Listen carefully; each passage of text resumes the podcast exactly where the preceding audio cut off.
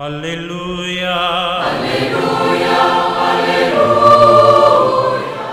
Hola, ¿qué tal queridos amigos? Sean todos bienvenidos a esta reflexión que hacemos domingo a domingo en torno al Evangelio.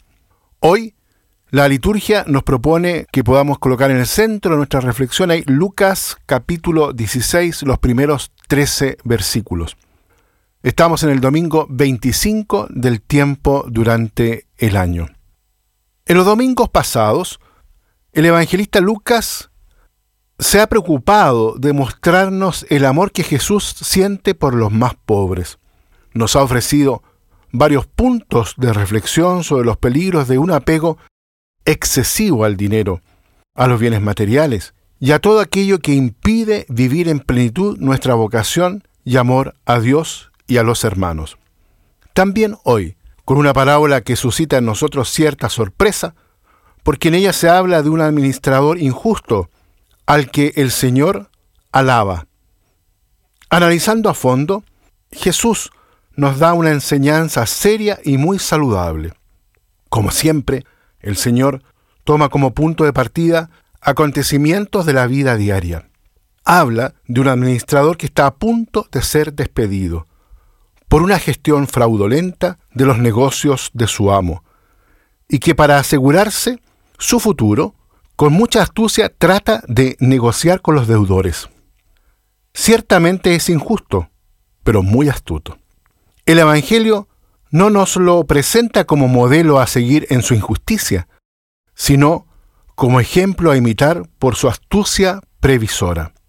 En efecto, la breve parábola concluye con estas palabras. El amo felicitó al administrador injusto por la astucia con que había actuado. Pero, ¿qué es lo que quiere decirnos Jesús con esta parábola? Con esta conclusión sorprendente, inmediatamente después de esta parábola del administrador injusto, el evangelista nos presenta una serie de dichos y advertencias sobre la relación que debemos tener con el dinero y con los bienes de esta tierra. Son pequeñas frases que invitan a una opción, que supone una decisión radical, una tensión interior constante. En verdad, la vida siempre es una opción. Entre honradez e injusticia, entre fidelidad e infidelidad, entre egoísmo y donación de sí mismo. En definitiva, una opción entre bien y mal. Es incisiva y urgente la conclusión del pasaje evangélico. Ningún siervo puede servir a dos amos, porque o bien aborrecerá a uno y amará al otro, o bien se dedicará al primero y no hará caso del segundo. En definitiva, dice Jesús, hay que decidirse. No pueden servir a Dios y al dinero. Las palabras que usa para decir dinero, mamón, es de origen fenicio y nos recuerda aquella seguridad económica y éxito en los negocios.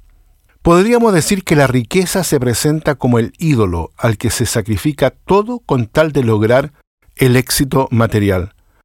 Así, este éxito económico se convierte en el verdadero Dios de una persona. Por consiguiente, es necesaria una decisión fundamental para elegir entre Dios y Mamón, es preciso elegir entre la lógica del lucro como criterio último de nuestra actividad y la lógica del compartir y de la solidaridad. Cuando prevalece la lógica del lucro, aumenta la desproporción entre los pobres y los ricos, así como una explotación dañina, por ejemplo, de nuestro planeta. Por el contrario, cuando prevalece la lógica del compartir y de la solidaridad, se puede enmendar, corregir, la ruta y orientarla hacia un desarrollo más justo, más equitativo, para el bien común de todos. En el fondo, se trata de la decisión entre el egoísmo y el amor, entre la justicia y la injusticia. Si amar a Cristo y a los hermanos no se considera algo accesorio y superficial, sino más bien la finalidad verdadera y última de nuestra vida, es necesario saber hacer opciones fundamentales. Estar dispuestos a renuncias radicales. Si es preciso, incluso hasta el martirio. Hoy como ayer, la vida del cristiano exige valentía para ir contracorriente, para amar como Jesús, que llegó incluso al sacrificio de la misma vida de su vida en la cruz. Ahora bien, la única manera de hacer que fructifique para la eternidad nuestras cualidades y capacidades personales, así como las riquezas que poseemos, es compartirlas con nuestros hermanos, siendo de este modo buenos administradores de lo que Dios nos ha encomendado. Dice Jesús, el que es fiel en lo poco, lo es también en lo mucho, y el que es injusto en lo poco, también lo es en lo mucho. Muy bien, queridos amigos, los invito entonces a que en este domingo dejémonos interpelar por esta hermosa parábola y para que cada uno también pueda renovarse en la opción fundamental por Jesús, por los hermanos y la solidaridad que nos ata a ellos. Que Dios los bendiga a todos y a cada uno. Aleluya. Aleluya.